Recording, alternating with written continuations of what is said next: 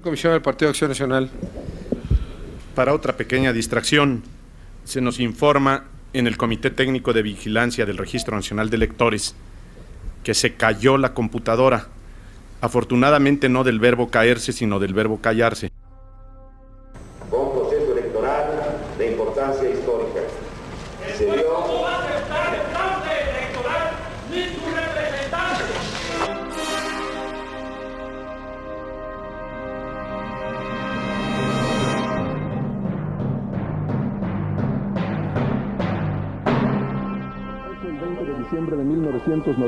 1994, los mexicanos sufrimos el trauma de una catástrofe económica inesperada y repentina.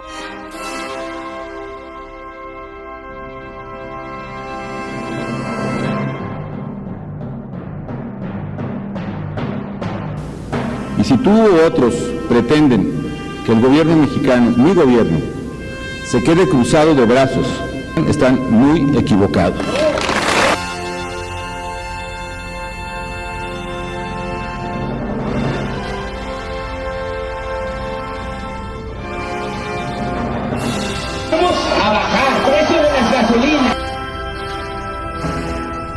¿No, ver, va- no van a tumbar un árbol? Ni un solo árbol, pero no-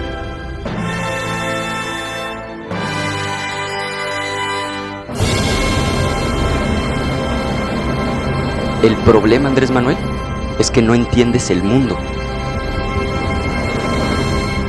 Bienvenidos a Política Nacional. Disculpe si nuestras netas se le estrellan en la jeta. Y por favor, sea serio. Jóvenes, camaradas combativos, buenas noches, viernes, 8 de la noche, pasaditos de las 8 de la noche, soy Oscar Chavira, dándoles la más cordial bienvenida a Política Nacional, su análisis político chacotero de a pie.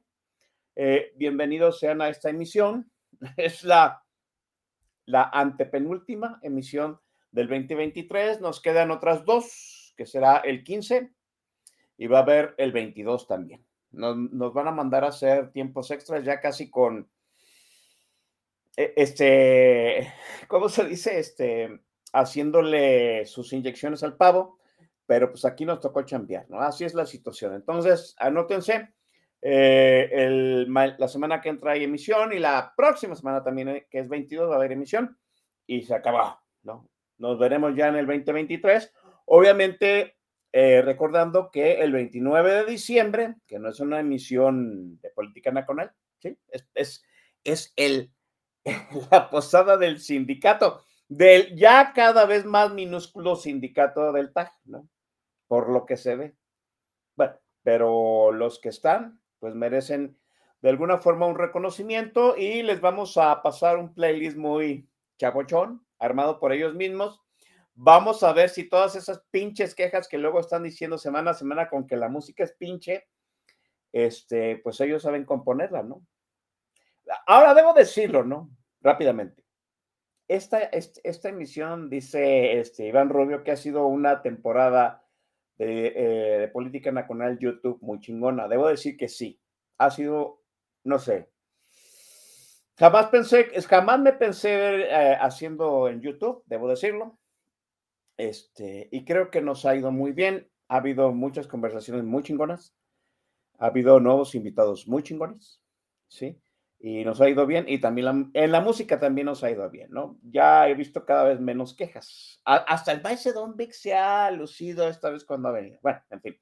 Bueno, eh, entonces el 29 este, habrá posada del sindicato del TAC. Todavía no sabemos por qué medio vamos a salir, porque pues ya lo saben, ¿no? Y, y y nos ha pasado que luego el gran hermano de YouTube, al ver que estamos poniendo música muy, muy chingona, pues empieza con esas cosas de, pues estás violando los derechos de autor. Entonces tal vez salgamos por otra, por otro medio, pero ya les avisaremos, ¿no? Oportunamente mandaremos el mensaje por donde les vamos a recetar eh, su dosis de musical. Jóvenes, hablando de personas chingonas y de análisis chingones, pues hoy tengo un invitadazo de lujo. Vino la primera vez y revoloteó, ¿no? Este eh, hizo un revolcadero aquí en la emisión en radio, este, hablando de las elecciones de Domex, las elecciones, ¿no? Sí, sí, sí, nos puso dos que tres estates quietos con los ánimos que traíamos después de la elección de Domex.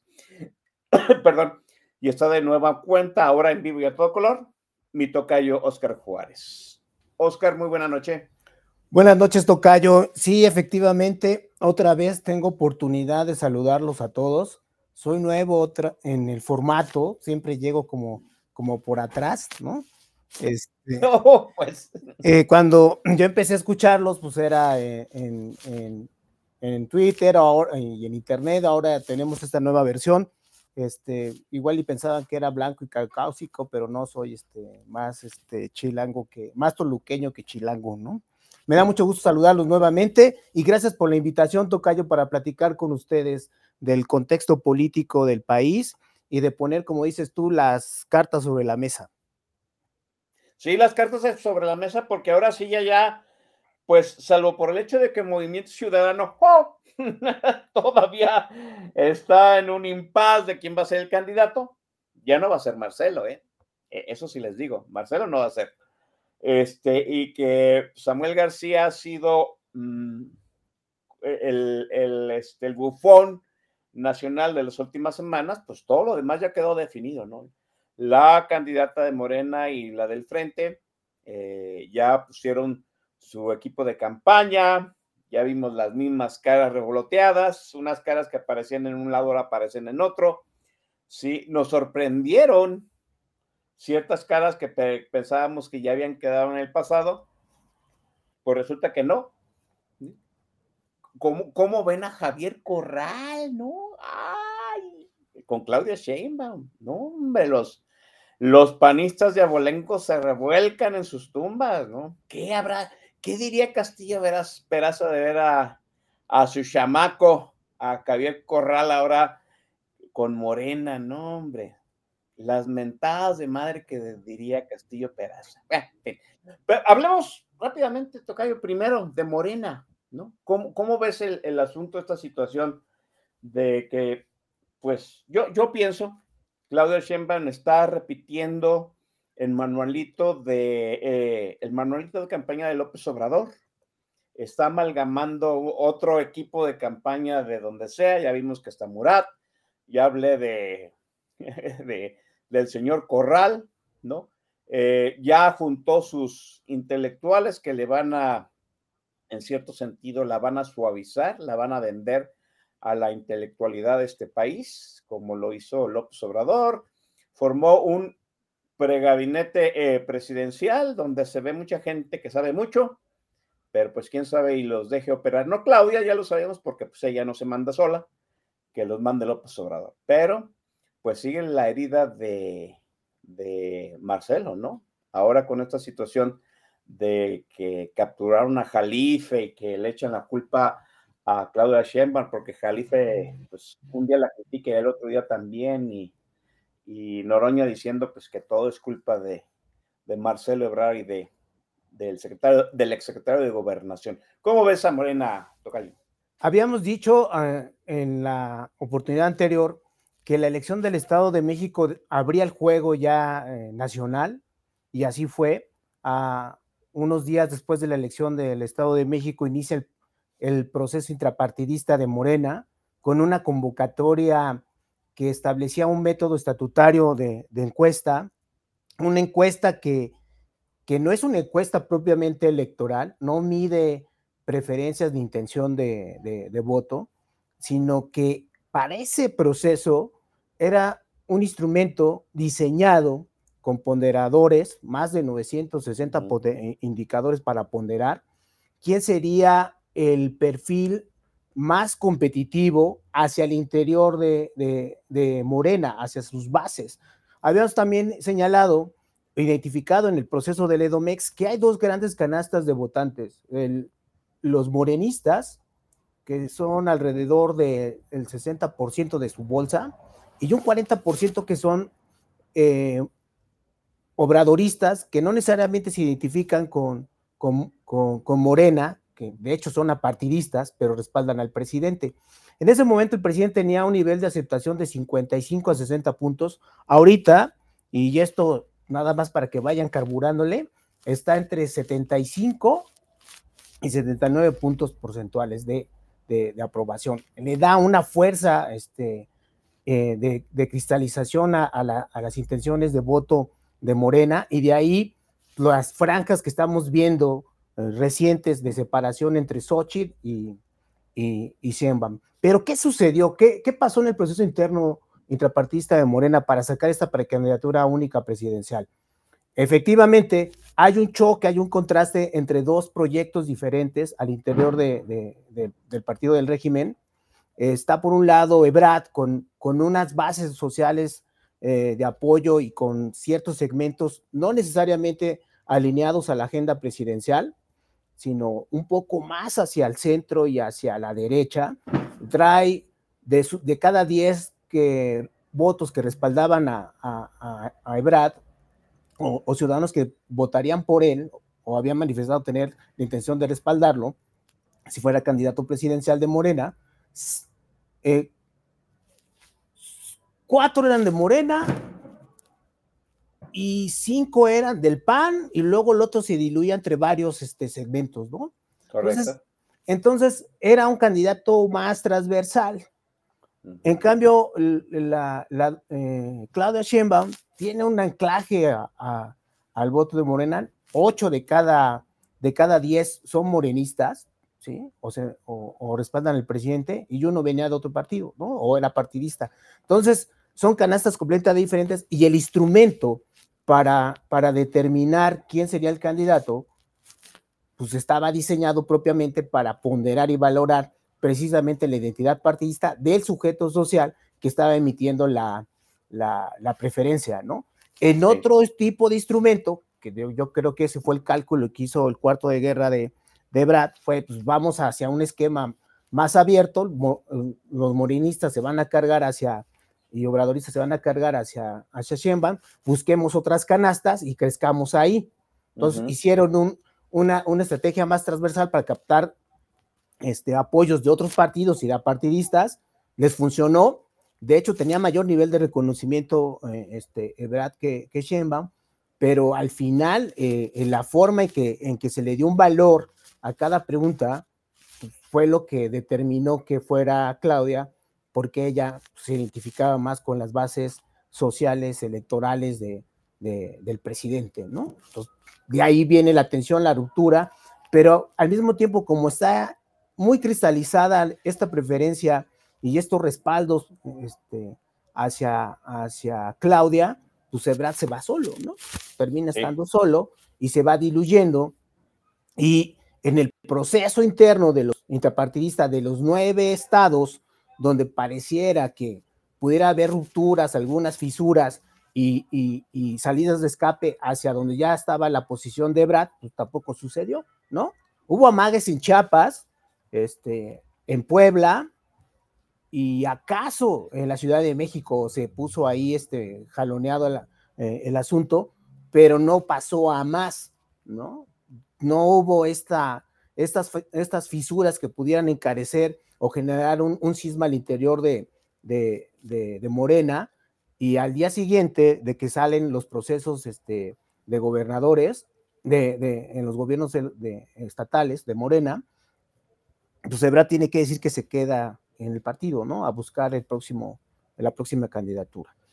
Yo, yo, déjame hacerte rápidamente la primera pregunta.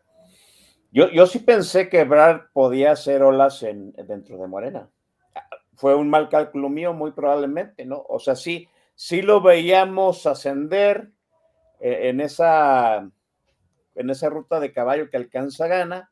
Yo no pensé que le fuera a alcanzar. Lo que sí pensé es que de algún modo iba a ganar Claudia Sheinbaum, pero Marcelo sí iba a hacer horas con, de alguna forma, que le ganaron a la mala. Le ganaron, él dice que le ganaron a la mala, pero sí, o sea, qué aplastante es ver la carta de los gobernadores morenistas diciéndole pues que se esté en paz, ¿no? Y, y vaya, vaya que, o sea, de todo el proceso lo que yo saco a relucir es que tal parece que hay una disciplina partidista dentro de Moresna y eso va a pesar en la elección, Tocayo.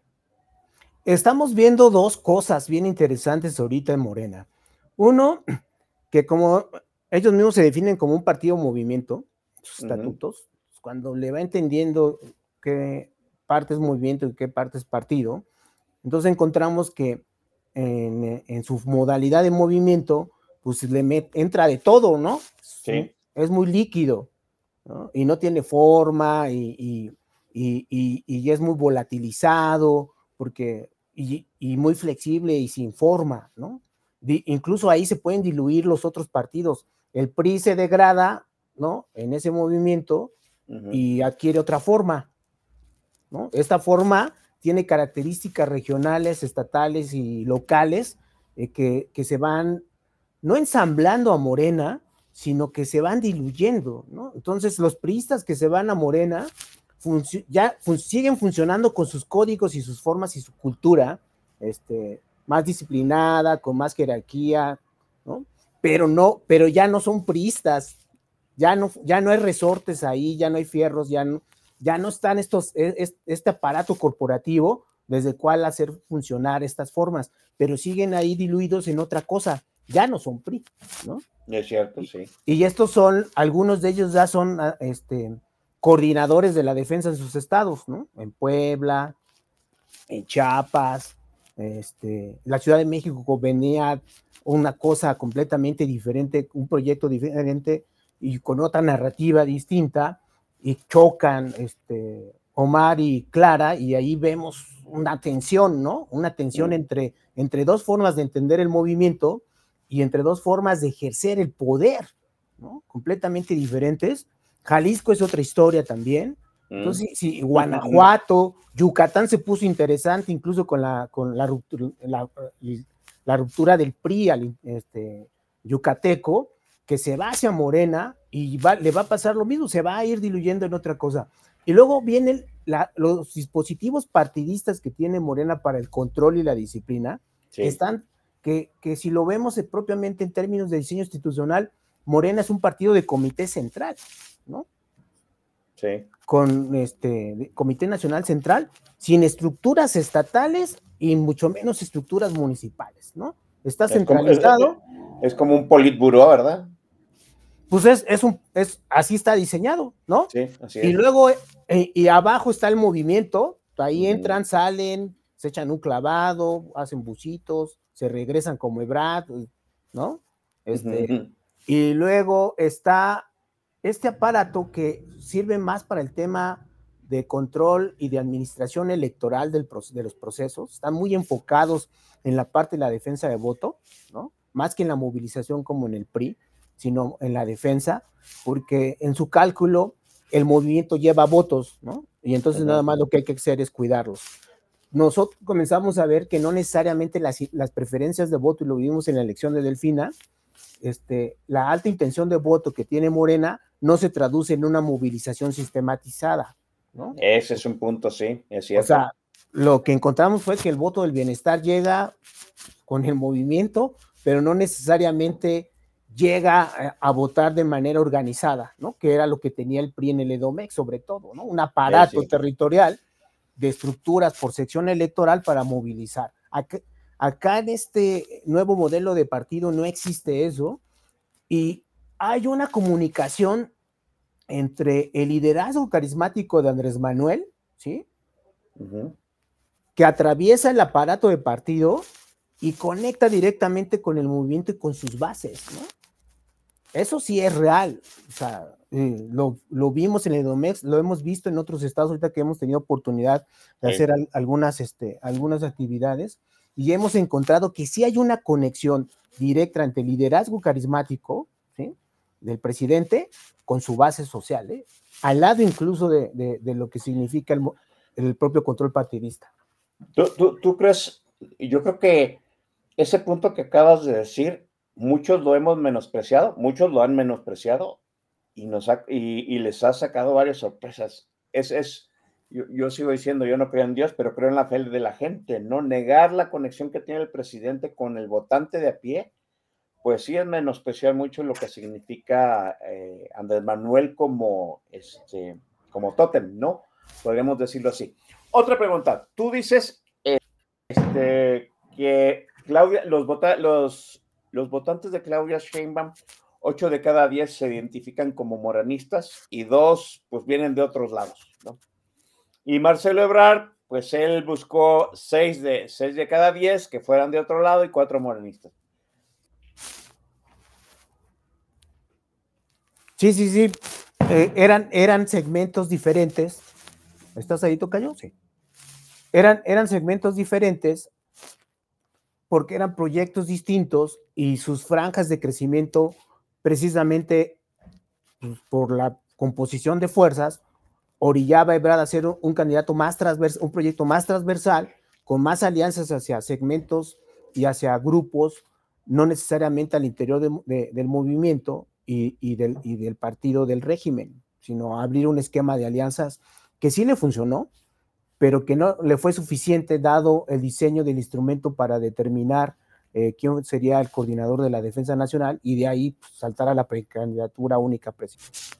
Creo que el tocayo Chavira se le fue la luz o el internet. Ah, perdón, es que yo pensé que tampoco estaba conectado. Bueno, básicamente ese es el planteamiento.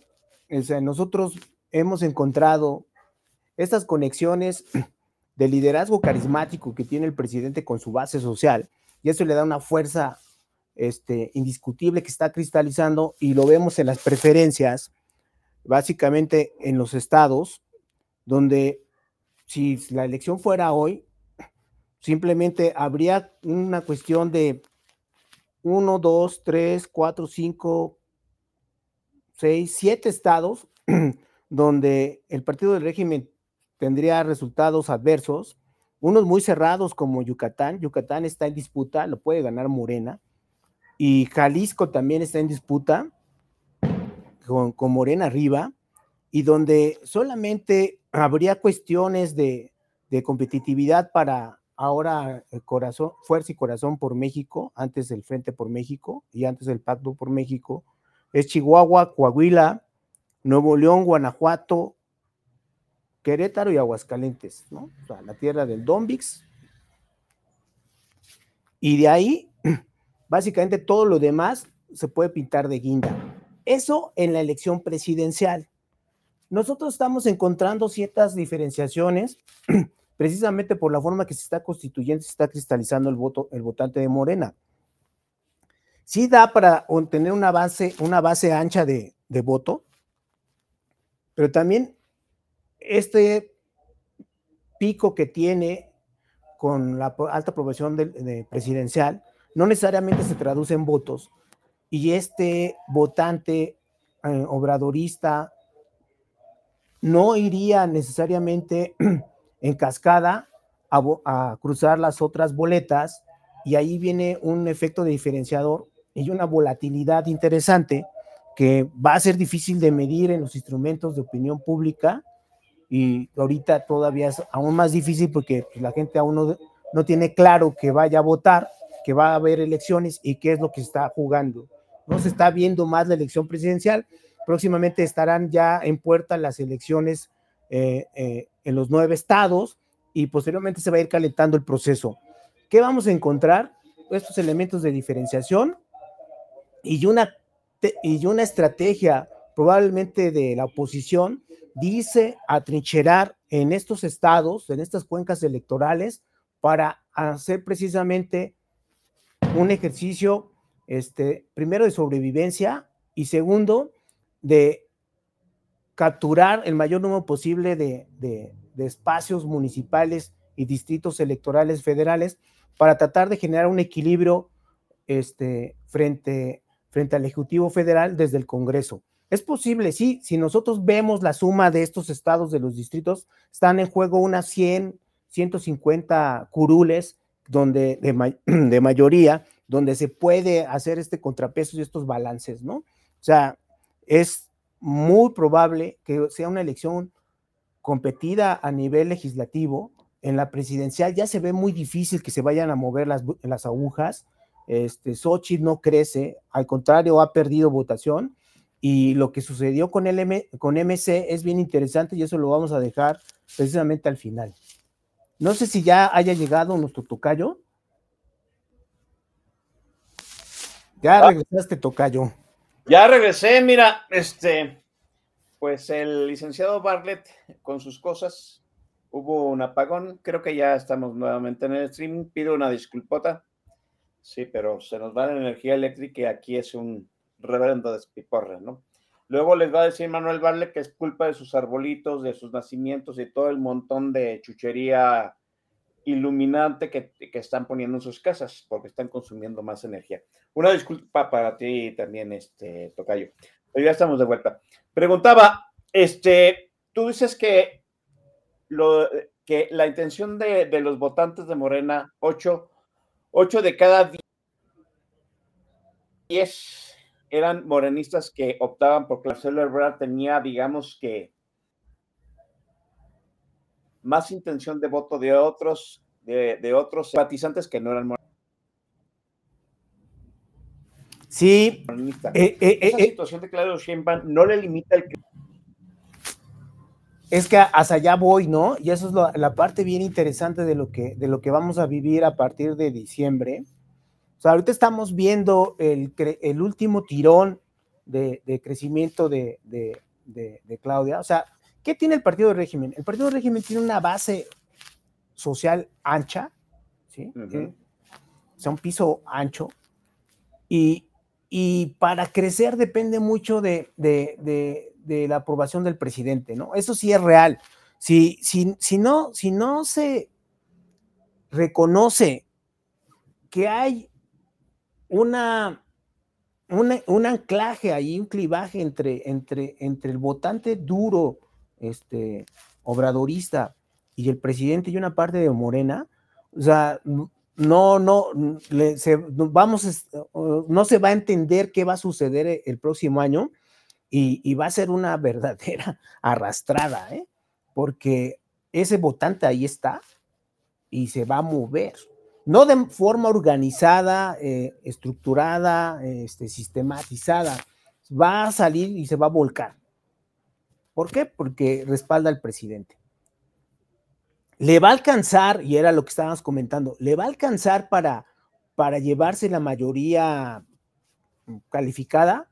Yo ahí sí mm, digo que no, porque nuestro diseño del sistema electoral desde el 97 se hizo precisamente para que eh, nadie tuviera estas mayorías más amplias, ¿no? Y, fue una discusión que se hizo en los acuerdos de Chapultepec para ver cómo íbamos a formar mayorías, ¿no? Eh, eh,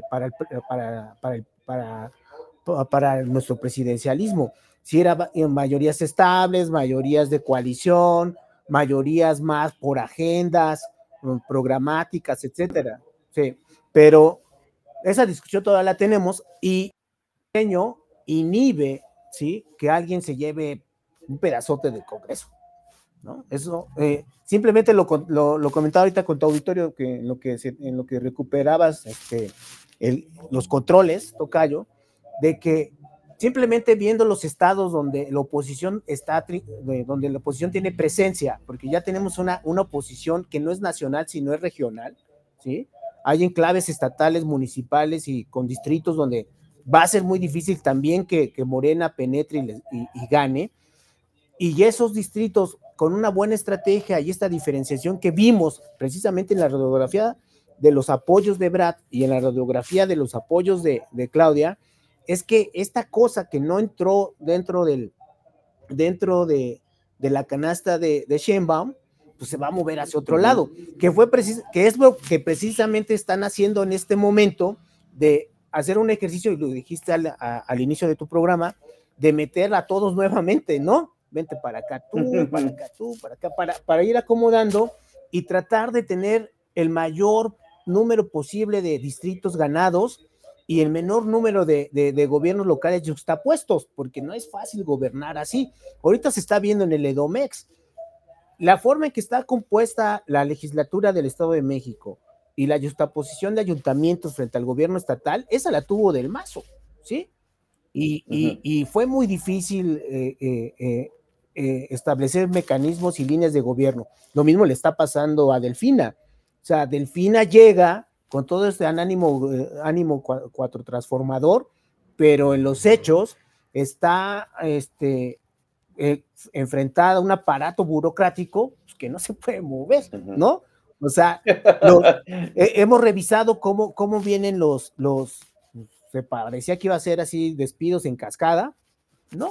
¿no? Se han movido algunas secretarías, han habido algunos despidos. Es más, cuando había rotación de cuadros al interior del PRI por un cambio de gobernador, salían volando todos los que estaban con el gobernador priista anterior y entraban todos los de, con el nuevo gobernador priista. Ahora no, están cohabitando. ¿Por qué? Y no es un, y, no, y, no es porque no quiera este, el nuevo gobierno hacerse de esos espacios y ir implementando su agenda, simplemente porque no es fácil, ¿no? Instrument, aterrizar en un aparato de este tamaño con la complejidad del EDOMEX y, este, y tratar de hacer gobierno, ¿no? Pues se te deshace el Estado y, pierdes la gobernabilidad incluso del país, que es lo mismo que, está calculando la doctora de ir incorporando estos pedazos que están ahí y, que van desinflando Ebrat, pero también que van desinflando una parte de, las bases de Sochi y otras del propio MC. Pregunta, ¿Claudia Sheinbaum puede hacer un error tan garrafal que ni no le ayude ni la preferencia del presidente? O sea, sí, sí podemos estar en ese escenario o no hay nada que pueda tumbar la preferencia del presidente que anime a esta gente, no, no organizadamente, pero sí ir a votar en masa. Yo, yo, nosotros siempre hemos pensado que, que, que eh, la política es como el ámbito de las posibilidades, ¿no? O sea, puede pasar cualquier cosa. Eh, y, que, y que en una campaña hay tres elementos muy, muy importantes, ¿no? La candidatura, la narrativa y la organización. En este caso, eh, yo creo que ha llevado una narrativa que está alineada a la, a la, narrativa principal, a la del presidente, con algunos matices ya muy interesantes que hay que comenzar a observar. Incluso en los temas de defensa de la soberanía nacional, ya ahí mete algunos temas, algunos matices. En el tema de seguridad pública también si bien es cierto, sigue enfocando el tema hacia las causas, a la parte estructural de la pobreza y a los rezagos, como, como elementos de caldo de cultivo para la actitud criminal, también ya está mandando mensajes de cierto endurecimiento y ciertos, digamos, punitivismo ahí que no le gusta mucho al otro lado de, su base social y de, sus liderazgos que la respaldan, pero que habla de que pues, se va a endurecer un poco más la mano, ¿no? Eh, eh, en ese sentido. O sea, si hay diferencias con, ya programáticas y de agenda, no se alcanzan a ver desde afuera, pero sí son sutiles y son mensajes, son guiños hacia estos, hacia estos grupos que, este, que no comparten la agenda de Andrés Manuel y que ella está suavizando muy, muy, muy tácticamente, como en este encuentro con el Grupo Monterrey, donde hablaron de energía, donde hablaron de, de, este, de inversiones y donde hablaron de política de política este, económica y ella explicó básicamente cómo estamos en un momento de política económica expansiva, de ahí el respaldo eh, alto del presidente, o sea, la hay un salario mínimo arriba, eh, hay una política que inicia, casi que iniciana en el sureste, este, están sobre, están echándole todo el, todos los, encendiendo todos los motores económicos, desde el gasto público, o sea, es tremendo lo que está sucediendo y, y, eso se ve en los indicadores macroeconómicos. Eso no está inventado, ahí están, ¿no? Entonces, pues hay un respaldo al presidente. ¿Puede haber errores por parte del equipo de, de? Sí, también se ven ya desde ahorita. Hay un manejo muy de la Ciudad de México, ¿no? Este, en, eh, en la gestión de la campaña y en la organización de la campaña y en la narrativa también que ella quiere dar dejando de lado la parte del presidente y la parte de táctica, de pragmática, de mandar ciertas señales a otros grupos eh, de poder. Sí, hay esta que le pasó a Peña de, pensar al país como si fuera Toluca, ¿no? Acá están pensando el país como si fuera la Ciudad de México, ¿no? Y, son realidades muy distintas. El manejo, los equipos, este, las formas de conducción, no, no, no, no están hibridadas hacia, hacia los estados, ¿no? Bueno, déjenme mandar al primer eh, corte musical. Sucedió una cosa muy extraña. Eh, el tocayo, pues en sus múltiples actividades no, no me pudo mandar su playlist, entonces tuve que entrar yo al quite a poner la música, entonces hoy la música corre por parte de este jalacables de lujo, entonces este es el buzón de quejas de la música de hoy. Entonces, como yo sé que este, nos ha caído este, pues varias ondas polares y aquí el Océano Pacífico no deja de meter humedad, pues aquí agua en Jalisco y toda la costa occidental nos, nos han tenido como una semana sin sol y con mucha lluvia, entonces nos hace falta algo más tropicalón. Entonces, venga este playlist. Vuelvo a decir que las quejas de este lado.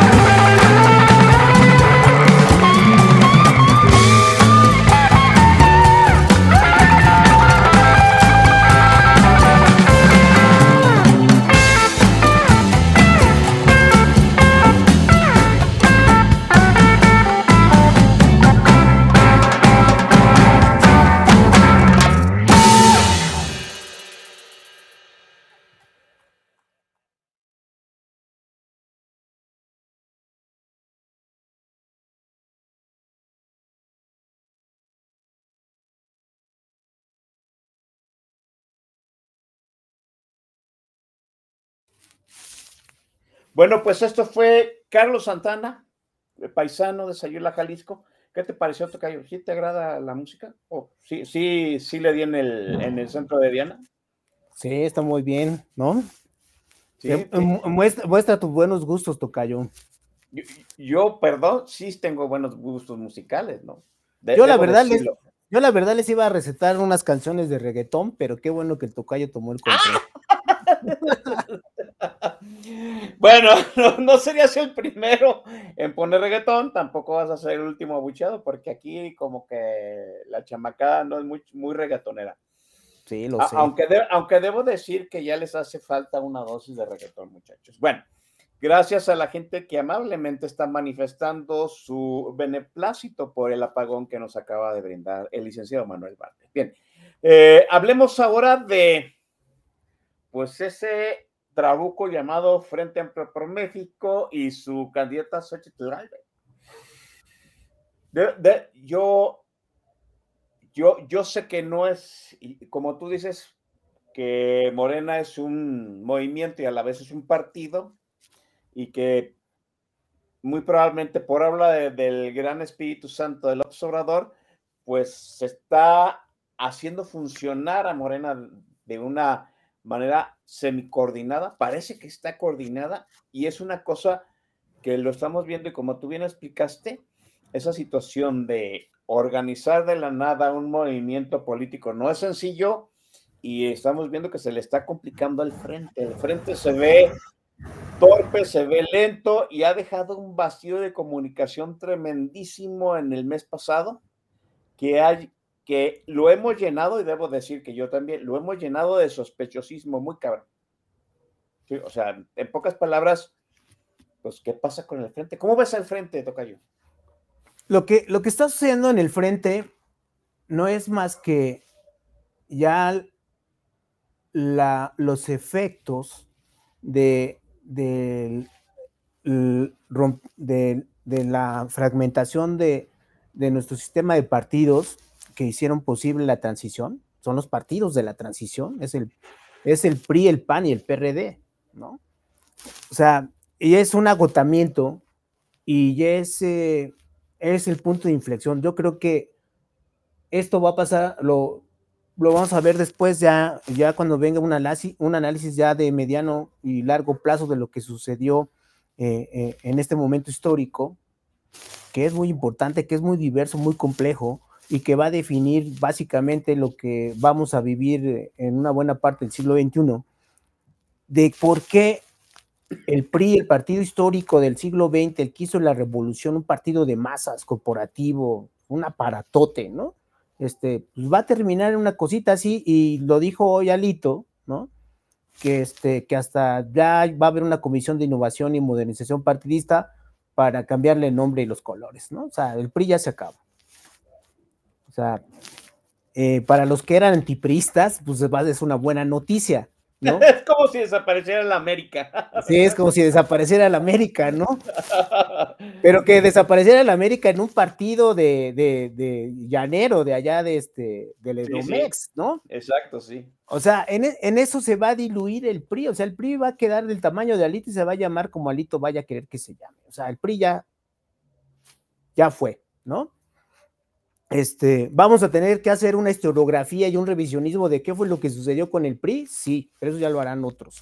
Este, el PAN, el PAN está en una crisis brutal, sí, pero al menos ellos todavía se quieren llamar PAN, ¿no? Pero si nosotros nos vamos a los números, o sea, el PRI ahorita está en el mínimo histórico de seis puntos promedio del país. Dice Alito que vale 18, pues si eso vale en su cabeza, ¿no? Mm, o sea, ahorita trae seis puntotes. Todavía puede, todavía entra las prerrogativas como, como, como el PRD, ¿no? todavía le tenemos que dar oxígeno. Todavía le pueden dar oxígeno, ¿no? Y, están jugando a ser votos, eh, partidos cachavotos, donde pues, lo que de algunos ingenuos a partidistas o muy molestos con el presidente, este, pues le regalen este, su sufragio y le den vida artificial. Eh, el PRD, como lo vimos en el Edomex y como lo hemos visto en, las otras, en otras elecciones, pues, o sea, no ganó ni una sección, ¿no? Entonces el PRD todavía tiene más vida artificial. ¿qué, ¿qué, está sucediendo ahí? Están amontonando los, los, los membretes partidistas y no se ponen de acuerdo en lo que ellos mismos están construyendo como una vigencia política a esta clase este, de burocracia eh, partidista que la gente ya rechaza en las urnas desde hace, por eso llegó Andrés Manuel, ¿no? Sí, exacto, sí. O sea, ellos son, son parte responsable de que esto haya sucedido y de que Morena en menos de tres años les haya dado una arrastrada, ¿no? Entonces, ellos son parte del problema, no lo ven así, y todo el diseño institucional, la reforma electoral que sí pasa, que sí aprobaron es para que se puedan quedar ahí 18 eh, años en el Senado y 9 años en la, en, la Cámara Baja, ¿no? Ellos mismos a través de capturar las plurinominales. De ahí las reformas que hace estatutarias Alito al PRI y probablemente también en el PAN se vaya a poner así de feo para capturar las plurinominales, ¿no? y, y, sobrevivir como, como, como clase política en un momento histórico donde ellos son parte fundamental de que nuestro sistema de partidos de la transición esté en crisis y que sean ellos también el objeto del rechazo del votante mediano, de que ya no, ya no los quieren ver, pero siguen estando ahí, ¿no? Si nos damos cuenta, quiénes están en, eh, eh, en los anuncios de Sochi, unos sí son nuevos, otros no tan nuevos, pero la mayor parte es una plantilla de políticos que la gente ya no quiere. Ah, eh, hasta, hasta, Fox, ya no queremos a Fox. ¿No? Lo sacamos de, de, Twitter. Sí. Y, digo lo sacamos porque el repudio a Fox fue generalizado. Y va a haber, y, va a comenzar a generarse cierto desencanto ya después con lo que llaman cuarta transformación y con su partido y ese, y, ese desencanto va a comenzar después a ser repudio y rechazo, pero el tema grave ¿sí? es que todos los partidos van a estar diluidos y no va a haber un anclaje institucional dentro del sistema electoral que nos permita sobrevivir a ese naufragio, ¿no?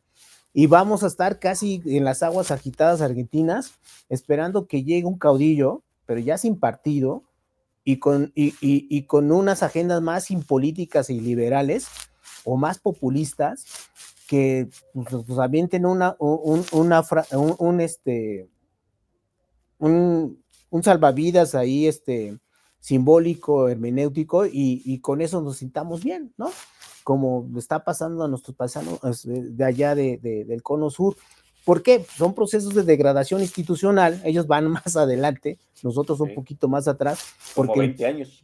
Sí, porque el PRI todavía mantenía ciertas estabilidades regionales, ¿no? Y había consensos nacionales de este arreglo revolucionario que hacía funcionar ciertas cosas, ahorita ya no lo hay. Y eso es lo grave, o sea, lo grave no es que el PRI ya se cambie de nombre y desaparezca, lo grave es que aquí se va a quedar ahí, ¿no?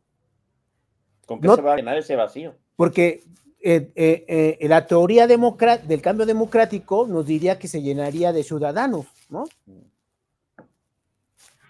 Pero la ciudadanía la estamos tratando de hacer desde aquí, ¿no? No, no, o, estamos volviendo a reciclar a los mismos, ¿no? Es cierto. O sea, o sea, ¿por qué tiene que ser este Margarita Zavala? Y eso, un saludo para el Domix, ¿no? ¿Por qué tiene que ser Margarita Zavala? este, el nuevo liderazgo nacional democrático post, post, histórico al PRI, ¿no? Que es lo que va a suceder en esta elección, el PRI va a desaparecer. Este, esto, el liderazgo democrático que va a darle futuro y, viabilidad al país, pues no, no lo pudieron hacer en 2006, 2012, ¿no?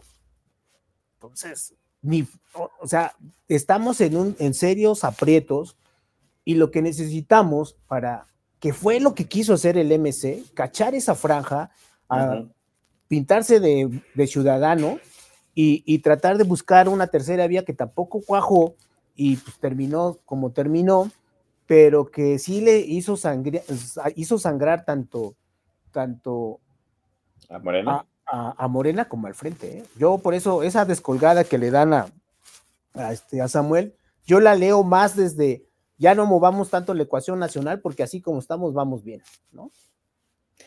pregunta, Xochitl Galvez no es, es esa, esa ciudadana outsider que en cierto sentido podría de alguna forma movilizar a la ciudadanía? Es que el país está hecho para eso y, o sea, se está haciendo así. Hay una franja del votante, ¿sí? Si nos vemos, si nos vamos, y eso lo comentamos eh, eh, en el programa anterior sobre el EDOMEX, encontramos ya un tercio que ya del voto que ya no es partidista, ¿no? Así es. Pero que, pero que, que pero por diseño del sistema eh, electoral está obligado a votar por partidos. y, y, los partidos están capturados por una burocracia política que sigue ahí desde, desde el pacto de Chapultepec de 1996, ¿no? Y sus hijos o, o sus nietos. Entonces, hay un hartazgo.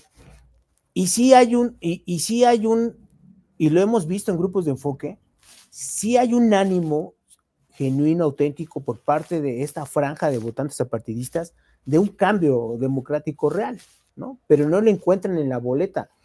Hay que construirlo. Y estos ejercicios de, de reflexión donde compartimos ideas, aunque pensemos distinto y aunque estemos haciendo cosas distintas, hay puntos donde coincidimos y estas coincidencias es lo que hace que sea posible una política diferente. ¿Qué vamos a encontrar ahí? Vamos a encontrar en estos espacios donde convergemos formas distintas de, entendernos, de entender lo público, de hacer lo político y de ir construyendo eso que a Xochitl lo quieren hacer, o se lo quieren pegar como si fuera un producto, ¿no? Desde el marketing, desde la publicidad. Ah, es Xochitl, es nueva y es ciudadana. No es cierto, Xochitl viene desde, desde el foxismo, una franja del votante lo sabe. Entonces, pues no, no, no conecta, no, no le creemos. ¿No? Yo no le creo.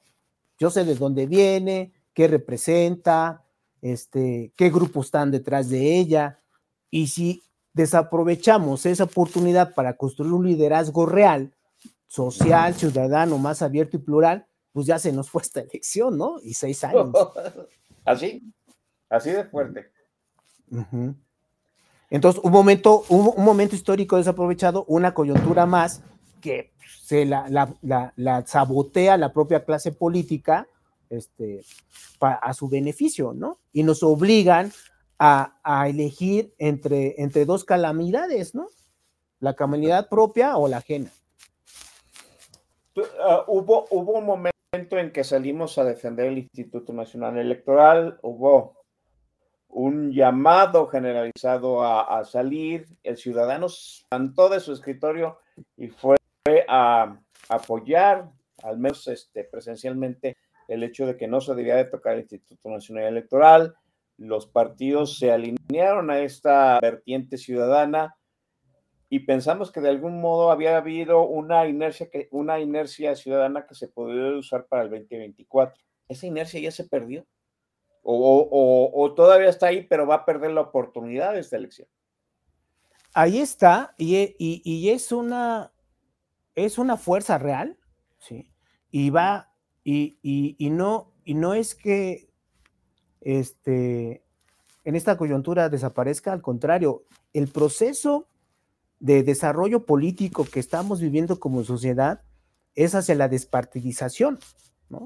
Cada vez los partidos van a ser más chiquitos y la sociedad va a ser más grande. Pero en este punto, que es el punto de inflexión del sistema de partidos este, que hizo posible la transición democrática, la transición política del 2000, ya no, ya no le sirven a esta nueva, a esta nueva sociedad. y esta nueva sociedad los está desplazando, no los quiere, no les sirven, no funcionaron, no dieron resultados democráticos. O sea, sí nos dieron la democracia electoral, sí, pero pues el país en unos aspectos institucionales está pues, como un país africano, ¿no? O sea, el deterioro institucional en materia de legalidad, Estado de Derecho, este, eh, eh, protección de, la propiedad, o sea, ahí hay cosas que están muy graves, ¿no? Y, luego en el diseño también del, del, sistema de salud, en cosas que la gente quiere en su día a día, o sea, que en un gobierno democrático son básicas, aquí no están. Están privatizadas y están vistas por el votante mediano como el privilegio de unos pocos. De ahí que había una pregunta acá abajo en, en, eh, en, donde decían, ¿y el voto en el chat, el, voto de Morena, en qué segmentos está? Pues está desde el D al E. D, E, F, o sea, en los ingresos más bajos, ¿sí? Y, y disputa el C con todo, ¿sí? Y ya del C más al B y al A, pues ahí ya está, el, está este, la oposición. Pero esa parte de la población es la más pequeña. O sea, el gran grueso del votante, pues vive en el C y en el D, ¿no? Vive en el día a día, sí. Pues sí, y entonces, si a ellos les estamos diciendo que Alito va a salvarlos de, de, de, de, la pobreza diaria y de que sus servicios públicos no funcionen, de que no tengan agua, de que, de que se nos caiga la luz, de que, de, que la policía los extorsione en lugar de que los cuide, entonces, pues no le creen. Y, y, y no es que el partido del régimen sea mejor o esté mejor organizado, no es cierto, ¿sí? Simplemente hay todavía un bono democrático, y lo voy a decir así, hasta va a parecer propaganda, un bono de esperanza, ¿sí? Por los votantes del bienestar, de que las cosas sí van a cambiar y van a ser diferentes. O sea, esa expectativa sí está y es real. ¿A quién se la quitaron? Al PAN, al PRI y al PRD. O sea, ellos, eh, eh, Morena la tiene y es real. ¿Cuánto le va a durar? Pues de aquí a que comienzan a no dar resultados. al licenciado Obrador, pues, eh, todos sus indicadores, ¿no? Del presidente, todos los indicadores de, la gestión del presidente están touches, ¿no? Todos. todos. Todos, sí. En las encuestas, en ninguna encuesta está que haya hecho algo bien, ¿no? Salvo los programas sociales, ahí está todo, todo bien rankeado y ya. Entonces, a nivel de desempeño institucional, la gente, pues la gente no es ingenua, no se le engaña, el votante sabe, dice, pues no dio resultados, dio programas sociales, este, pero pues yo estoy ahí porque él representa, él representa un cambio y esta cosa que se llama Morena también, ¿no? Porque la asocian con él. Los otros que ya tuvieron su oportunidad, y así lo dice la gente en los grupos de enfoque, ellos ya tuvieron su oportunidad, ya no los quiero ver aquí. O sea, y, ese votante de castigo está en latente estadio y los apartidistas están buscando otra cosa. Y hay un gran vacío que no, va, no se va a poder llenar ahí con mercadotecnia de, del MC. Sí, les va a dar para ciertas cosas, pero no les va a dar como para tener una vocación de poder real y un proyecto de gobierno para el país. Pues ahí están las cartas sobre la mesa, ¿no? Eh, es cierto lo que tú dices, ¿no? O sea, me viene ahorita a la cabeza, pues aquel juramento que hicimos que íbamos a ser pragmáticos. Y, lo que decía el maestro Don Biggs, ¿no? Pues mi voto lo tiene Xochitl, pero mi entusiasmo, eso es otra cosa, ¿verdad? Así es, ¿no? Sí, porque al maestro, al maestro Don Biggs ya lo pusieron en el dilema de, de, dos calamidades, ¿no? Entonces, ¿qué hace? buscar un contrapeso, ¿no? Sí. ahora que salió la lista de, de Xochitl, pues mire, yo desde ayer ando indigesto de tragarme el sapo de, Carlos Ursúa. ¿Sí? Y todavía no lo dijeron como debe ser. Pero es un sapo que hay que tragar. Sí, definitivamente. Déjenme recetarles, chamacos, la siguiente rola, mientras luego vamos a hablar del chamaco naranja, porque qué desmadre trae eh, Movimiento Ciudadano que afecta directamente aquí a mi tierra, a la perla de este país que es Jalisco. Pero mientras vamos recetando otra, otra rolita con mucho flow.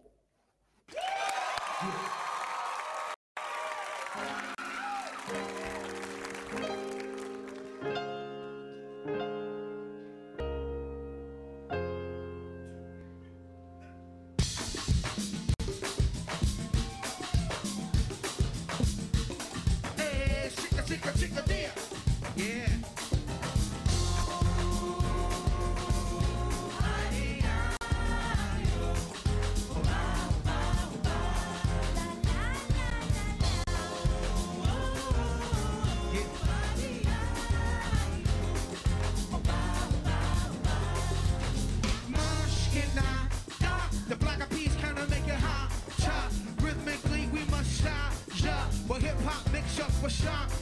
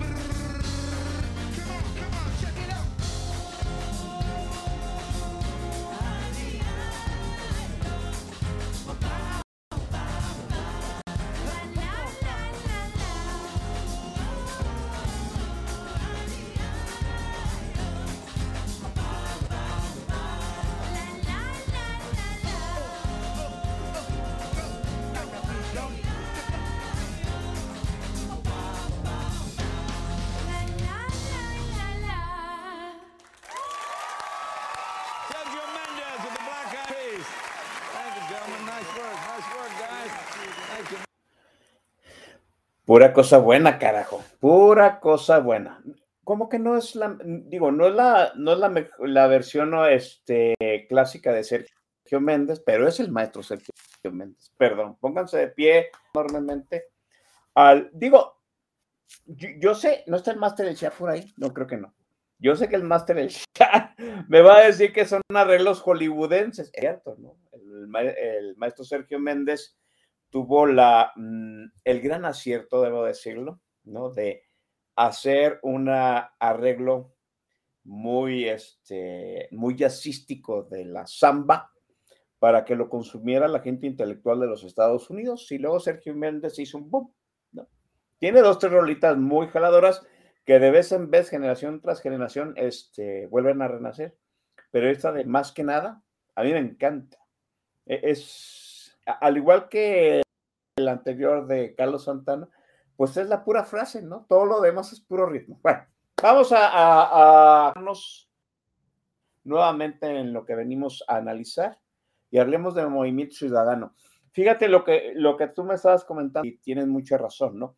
Movimiento ciudadano de alguna forma quiere o intenta capitalizar pues el disgusto que causa ya la gente que pues cada vez que le recetan nuevamente a Lito, a Marco, a Margarita, a Carlos Ursúa, a los Moreira, y, más y más, y yo digo, ay cabrón, me, qué difícil es sostener mi voto por Xochitl. O sea, la verdad, hay que decirlo como es, sí, es difícil. ¿No? Y, y, y yo lo digo, pues yo soy una persona de 50 años, pero cuando irrumpió Samuel. A la gente que tiene, que tiene 20 años, que no tiene nada que perder en esta elección. ¿sí? Usted, yo, el tocayo, usted, yo, ya hicimos patrimonio, ya estamos este, asentando eh, este, la jubilación, ¿no? Me preguntaron, ¿tú qué quieres? Que, ¿Tú qué le pedirías al siguiente presidente? Que no a pendejadas y que me dé mi jubilación es todo lo que le pido al siguiente presidente, ¿no? Pero la gente que tiene 20, menos de 30 años, que no tiene nada que perder, que tiene todas las de ganar, que no, no puede perder la casa, no puede perder el auto, no puede perder la jubilación, porque no lo tiene, pues ellos sí vieron en Samuel esa figura nueva, como él lo pone, ¿no? Que no es ni PRI, que no es ni PAN, ni es Morena, ¿no? Y yo no sé, yo no sé si en verdad fue un susto, eh, fue un susto en las encuestas. Lo que sí sé es que esa semana los comentarios, sin yo pedirlos, en varias mesas que estuve platicando, era Samuel. Samuel era el foco de atención, Samuel era el comentario. Samuel sí movió, le movió el tapete y al frente, toca yo. Sí. Eh, no, no, no Samuel por, por, por él mismo, o sea, Samuel es, es algo, digamos, irrelevante, eh, es, un liderazgo muy plano, no, no hay nada ahí, ¿no? O sea, nosotros acá teníamos un sarcasmo de que decíamos ponte, este, eh, ¿no? Ponte Nuevo León, ¿no? Este, y es eso, ¿no? O sea, es una fórmula publicitaria, eh, una mezcla ahí entre, entre esta parte que entusiasmaba de Fox en la, en la primera alternancia del 2000, ¿no? De pues, alguien que habla fresco y, y le vale madres y, este, y dice las cosas este, como son y, y, y luego trataron de hacer algo allá en Nuevo León igual este, con el Bronco y ya eh, lo mezclaron, le metieron ahí algo, estas eh, nuevas estéticas y estas sensibilidades que tienen los, los centennials, ¿no? De que su música es diferente, o sea, quien no esté escuchando reggaetón y, y este y el Corridos tumbados. Y los corridos tumbados y el nuevo regional mexicano no le entiende qué chingo está pasando de país, ¿no? La verdad. ¿no? Pero la, pero, lo, pero la gente que está detrás de Samuel sí, ¿no? Entonces sale Alito lleno de Botox, ¿no? A decirles que él es joven y, y llega otro y les comienza a hablar como si fuera este eh, peso pluma o fuera eh, este cuate de, de Guanajuato, de Santa Fe Clan, ¿no? O sea, al- alguien más directo que, que no tiene filtros y que, y que, los, y que entiende estas sensibilidades, ¿no? Y sobre todo con, con un backup que es su esposa, que ella es- llena todos los vacíos, que son muchos, del propio Samuel, ¿no? Es cierto, Sí, sí. porque yo estoy platicando gente de MC cercana a Dante y, y les dije, a ver, ¿con qué van a llegar a la elección del, del 24? Y, me, y entonces agarra su teléfono y yo digo, puta, me van a enseñar pues, la bomba atómica, algo, ¿no? No, era, era el- el chavito este que siempre ha salido a bailar. Na, na, na, na. Ah, el Yahweh. como más colores. Entonces yo les dije, ¿verdad? Sí, ¿qué hacen para que, es, para que no envejeza, no? Pues porque yo ya me estoy haciendo viejo y él no. Es cierto. Yo no sé, ¿no? Pero ahí estaba. O sea, no hay nada más, eh, nada más en la caja de herramientas del MC. Nada, nada, no, no, hay, es un partido de imagen y nada de contenido, así de fácil. Pues sí, o sea, sí tiene ciertos nichos ahí de narrativas, este, que no entran dentro del votante mediano y que captan algunos votantes más periféricos, ¿no? Como el aborto, el tema de la marihuana, este, y ya, ¿no? Y, y luego hay una gran, una gran, este, despliegue mediático, eso sí, muy bien hecho, ¿no? Pautas, este, manejando lo- estos medios, los digitales, este, de una manera muy buena, ¿no? Y con, y, y- y con Mariana detrás, ¿no? Así haciendo, empujando, empujando, empujando. Y eso se llevó, eh, realineó las agujas de, de manera tremenda con una parte del votante millennial y con, un, y con todos los centennials, ¿no?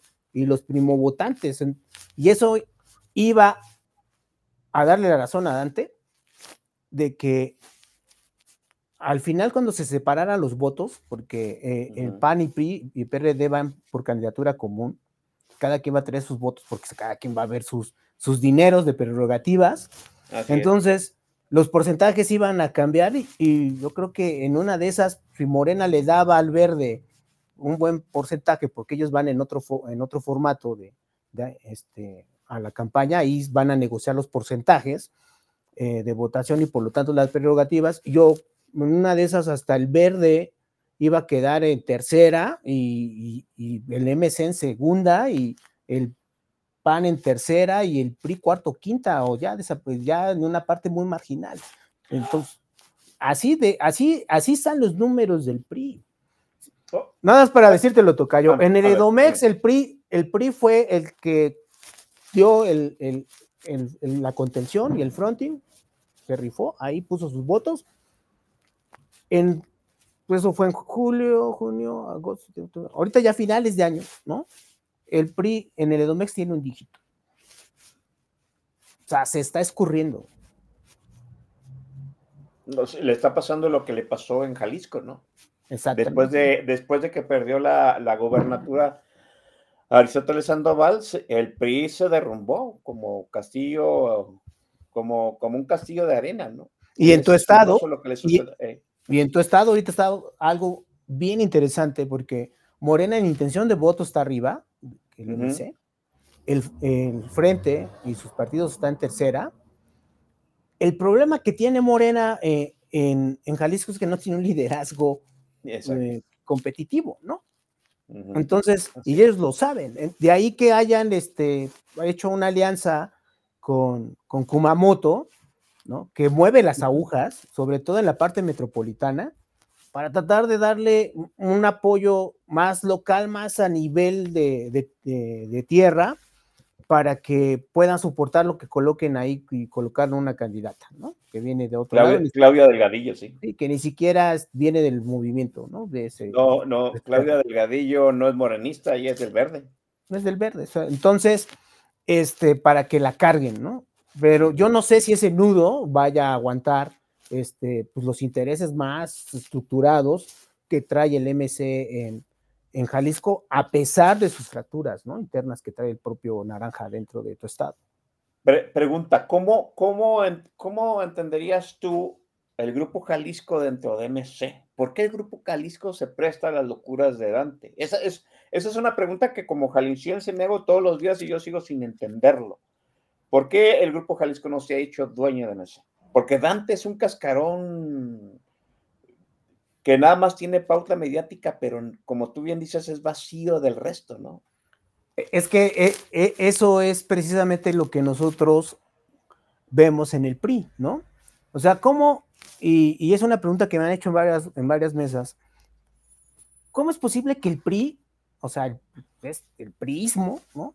No le haya dado una patada ahí este, Alito y lo haya sacado, ¿no? Mm.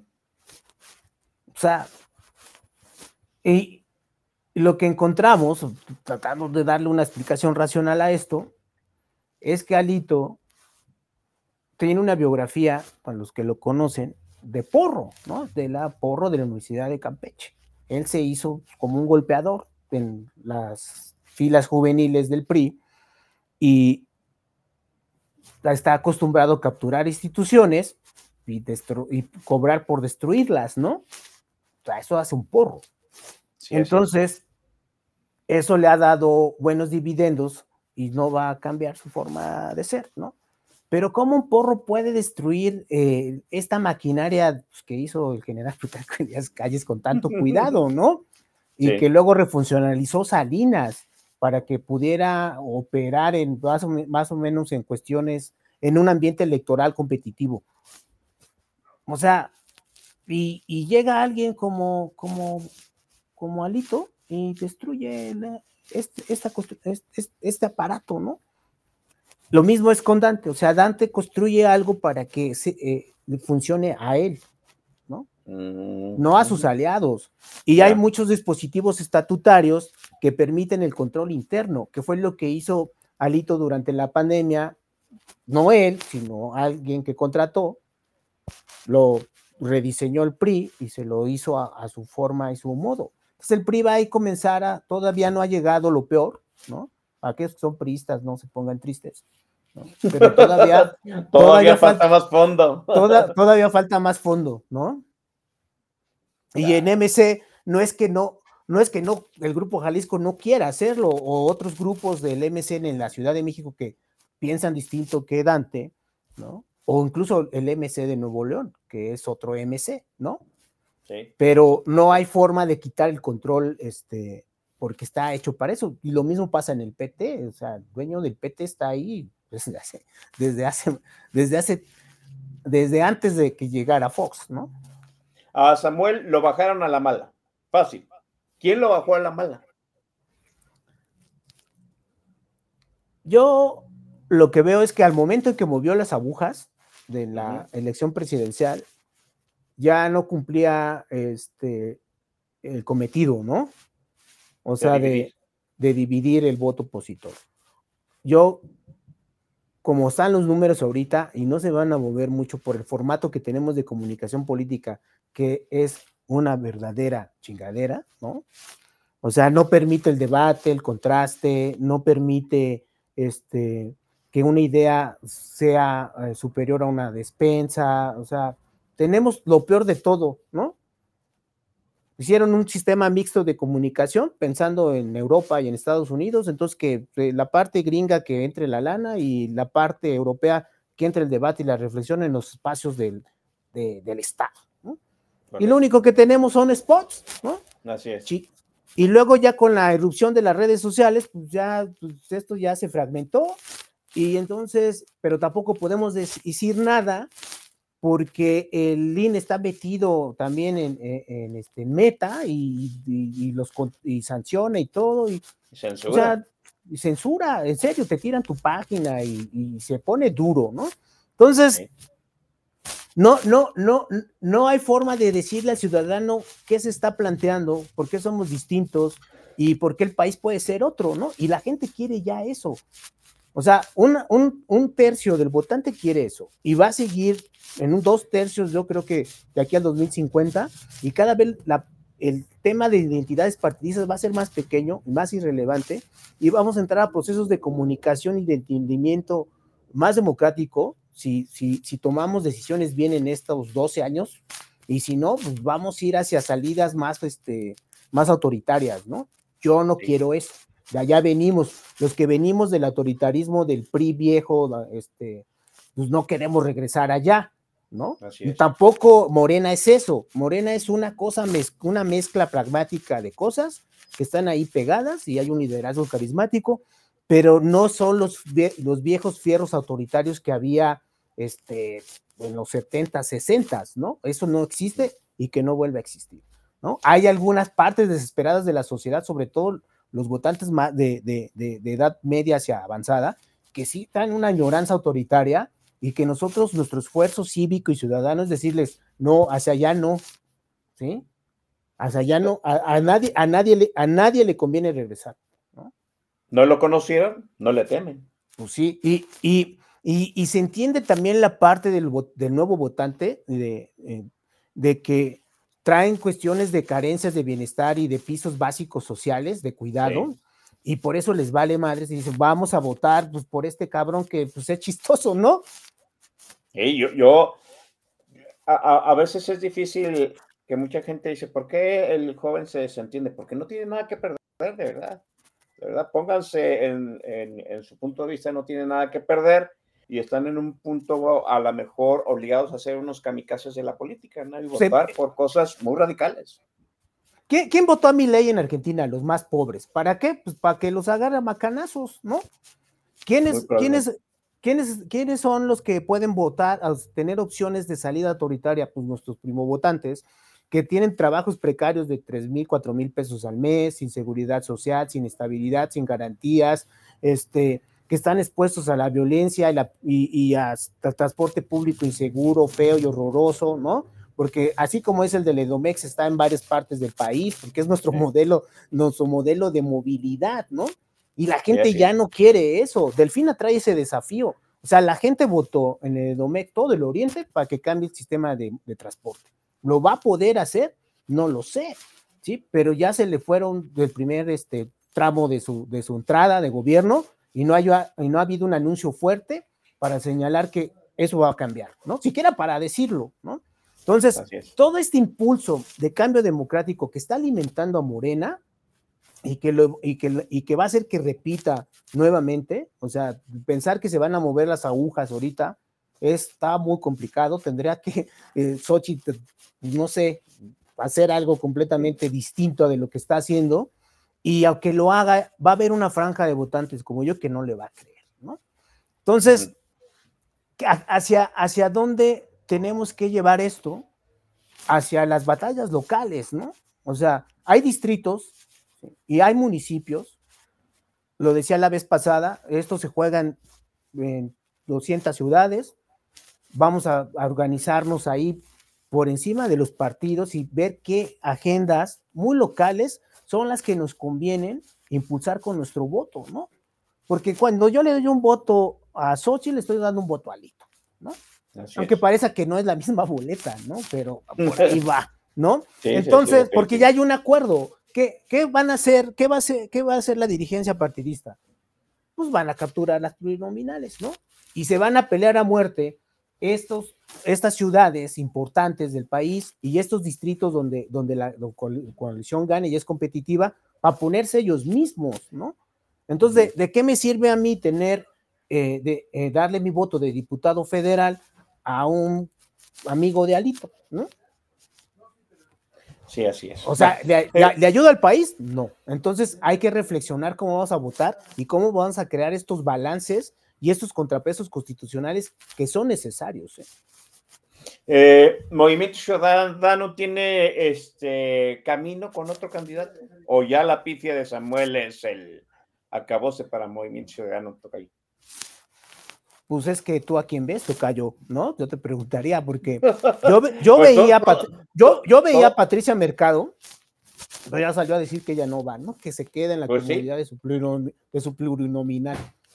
No, Pues sabe cómo están, cómo han de andar los guamazos que Patricia Mercado, que es una sobreviviente, ¿no? que ha aguantado muchas cosas, dijo que no, pero levantó la, todo, todo mundo dice que va a ser Alex Maínez, porque es joven, porque pues, de algún modo sigue jalando esta tendencia de, de ser nuevo, ¿no? De ser una cara sin cola, podríamos decirlo así.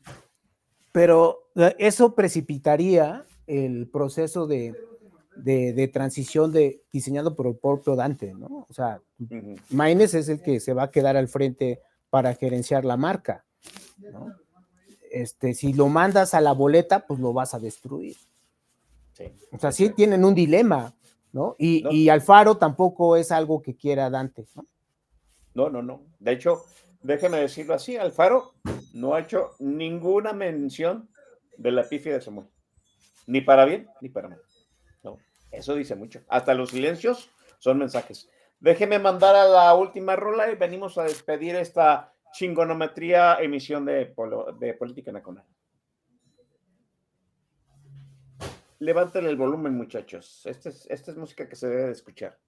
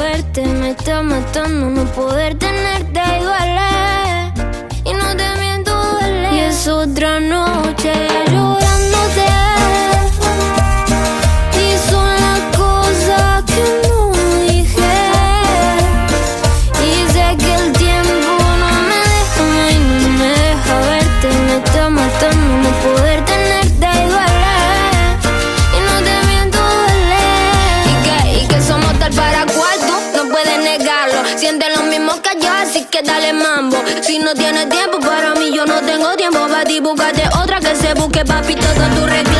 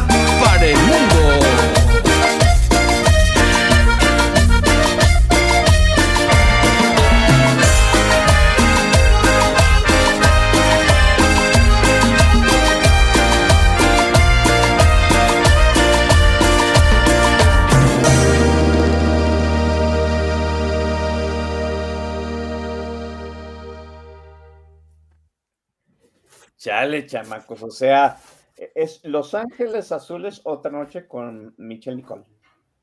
Fabulosísima. Discúlpenme ustedes, pero yo sé que por ahí están diciendo que el espíritu del maestro Don Vix ha invadido este cuerpo. No soy yo, soy yo, de verdad. No, este, el maestro, no, no, no, no imploren al maestro Don Vix, yo también puedo despacharlos de buena música sin necesidad del maestro.